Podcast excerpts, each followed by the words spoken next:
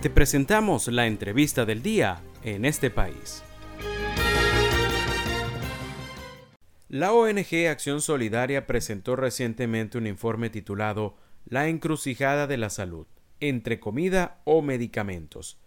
Allí hicieron un sondeo sobre la condición de mujeres, personas de la tercera edad y con VIH en lo que se refiere a la atención alimenticia y de salud.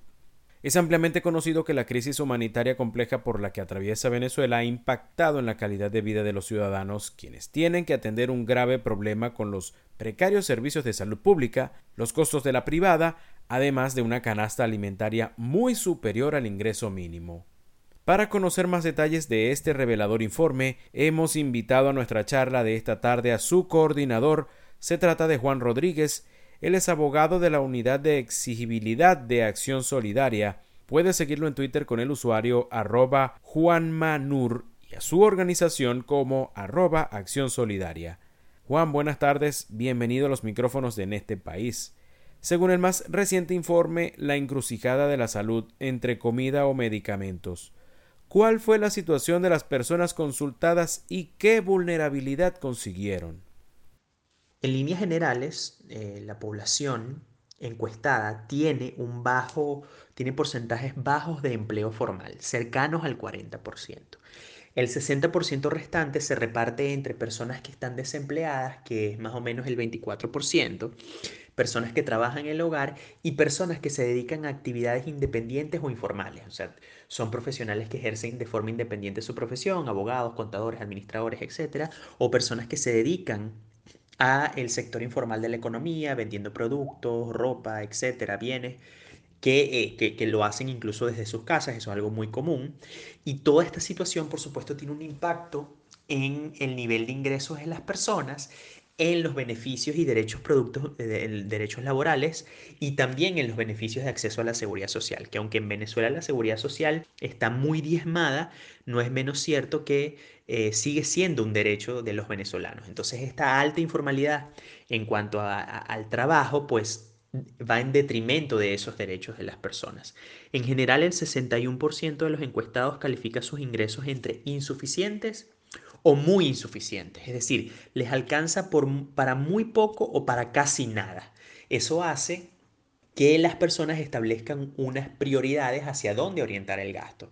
Y es por eso que una de las grandes conclusiones del estudio es que la mayoría de las personas prioriza gastar en alimentación por sobre otros gastos, entre ellos la salud. Eh, en general, en promedio, cada persona tiene al menos una persona a la que debe mantener económicamente, normalmente, por supuesto, un familiar. Entonces eso te habla de las cargas económicas que, en líneas generales tiene nuestra población. Y eso, por supuesto, repercute en su calidad de vida. Y en cuanto a las vulnerabilidades, bueno, se consiguieron muchas vulnerabilidades, muchas de las cuales devienen de la situación socioeconómica de los encuestados, pero podemos clasificar eh, que conseguimos tres grupos vulnerables. El primero son mujeres, ya que representan el 56% de los encuestados.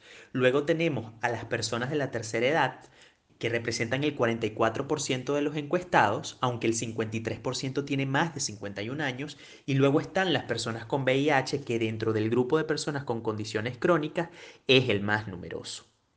Entre los consultados resaltan personas con VIH, diabéticos e hipertensos, ¿Qué tipo de acceso a la salud están teniendo en un país con deficiencias en la salud pública y altos costos en la privada? En lo que se refiere a personas con condiciones crónicas de salud, entre ellos el VIH, la diabetes y la hipertensión, que son las tres con mayor prevalencia entre los encuestados, vemos o pudimos ver que hay una alta dependencia del sistema sanitario público por dos resultados eh, primordiales. El primero es que el 75% de los usuarios no tiene seguro médico privado, siendo el costo la razón principal para no tenerlo. Es decir, el seguro médico privado es un lujo que no todos pueden pagar. Y el segundo es que el 76% de las personas encuestadas indicaron que acuden al sistema eh, sanitario público para recibir atención médica, precisamente porque no pueden costearse recibir atención en el sector privado. Esto nos habla de la alta dependencia que tiene la población en general encuestada de los servicios que ofrece el, el, sistema sanitario público, con todo lo que eso significa. Un sistema que está desestructurado, poco, muy pobremente abastecido en cuanto a insumos y medicamentos y en donde hay una, una alta inoperatividad de servicios esenciales para atender desde condiciones básicas hasta, por supuesto, condiciones crónicas como las que viven la mayoría de las personas que participaron en el estudio. Pero cuando vamos a analizar el tema de acceso a medicamentos, tenemos que la mayoría de las personas se abastece de medicamentos en farmacias del sector privado o en eh, organizaciones como Acción Solidaria y sus programas humanitarios. Esto no nos indica, en el caso de las farmacias, que haya una capacidad de las personas de poder adquirir los medicamentos, sino que nos habla de los sacrificios económicos, obviamente, que hacen las personas para poder abastecerse de sus tratamientos y poder consumirlos en la forma en la que los médicos, por supuesto, les indican. Y también nos resalta la importancia de los programas humanitarios que diversas organizaciones de la sociedad civil, entre ellas Acción Solidaria, implementan y que representan una verdadera válvula de escape para las personas que viven con condiciones crónicas de salud. A Acción Solidaria acuden muchísimas personas mensualmente a recibir tratamientos para sus condiciones crónicas, entre las que destaca por supuesto la hipertensión, la diabetes, el hipotiroidismo, etc. Estamos conversando esta tarde con el abogado Juan Rodríguez, miembro de la Unidad de Exigibilidad de Acción Solidaria y quien coordinó el informe la encrucijada de la salud entre la comida o medicamentos. En cuanto a las personas de la tercera edad, su prioridad fue comer bien o comprar medicinas. En cuanto a las personas de la tercera edad, pues se cumple un patrón que se, que se estableció en la población general encuestada. Es decir, las personas de la tercera edad califican Entre, muy negativamente sus ingresos y priorizan el gasto en alimentación por sobre otros gastos, con todas las consecuencias que eso tiene, en especial en este grupo, donde la prevalencia de condiciones crónicas es mayor que en otros grupos precisamente por su edad. Las tres condiciones crónicas más comunes entre personas de la tercera edad encuestadas son la hipertensión, la diabetes y los trastornos metabólicos como el hipo o el hipertiroidismo.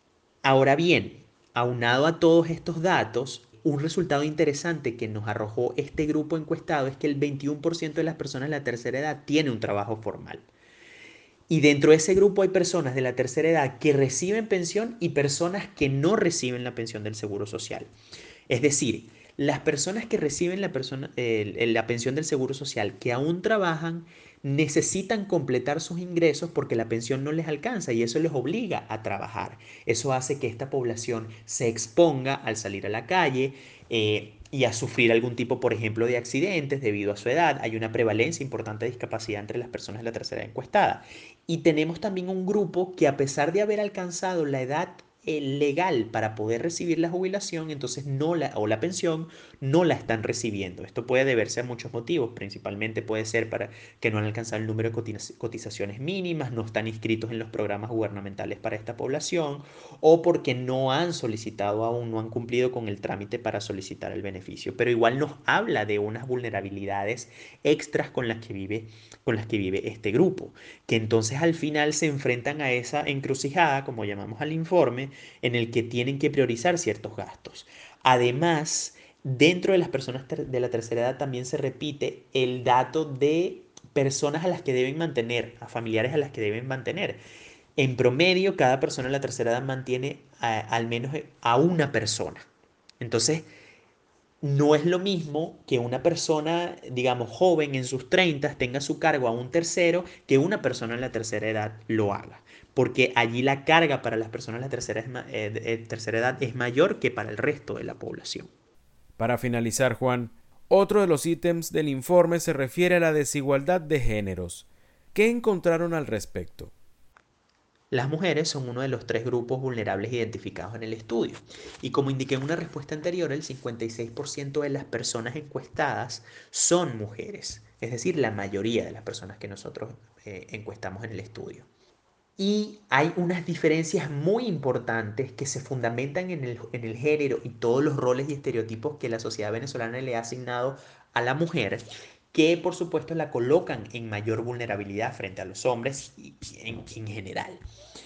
Y es que a pesar de que no hay diferencias sustanciales entre hombres y mujeres en lo que se refiere a nivel educativo, sí hay diferencias sustanciales en cuanto a acceso a trabajo formal y acceso a mejor remuneración. Algunas cifras. El 55% de los hombres que participaron en el estudio indicaron tener acceso o indicaron tener un trabajo formal, frente a 31% de las mujeres. Es decir, solo 31% de las mujeres tiene acceso formal. Ahí podemos ver una diferencia sustancial entre hombres y mujeres que se explican en razón del género. 6 de cada 10 mujeres hacen algún tipo de trabajo informal frente a 4 de cada 10 hombres. Es decir, la mayoría de los trabajos que ejercen las mujeres son informales, producto también de esos roles y estereotipos de género.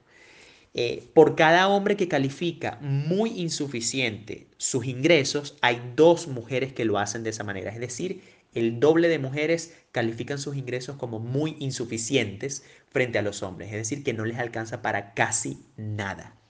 Siete de cada diez hombres califican sus ingresos entre insuficiente o muy insuficiente frente a cinco de cada diez. En líneas generales, las mujeres encuestadas tienen poco acceso a trabajo, eh, trabajo formal y tienen peores ingresos económicos. Le agradecemos mucho al abogado Juan Rodríguez, miembro de la Unidad de Exigibilidad de Acción Solidaria, quien estuvo esta tarde charlando con nosotros sobre el informe La encrucijada de la salud entre la comida o medicamentos. Esto fue la entrevista del día en este país. Para conocer más el programa, Síguenos en nuestras cuentas en redes sociales. Estamos en Twitter e Instagram como arroba en este país radio y visita nuestra página web www.enestepais.info.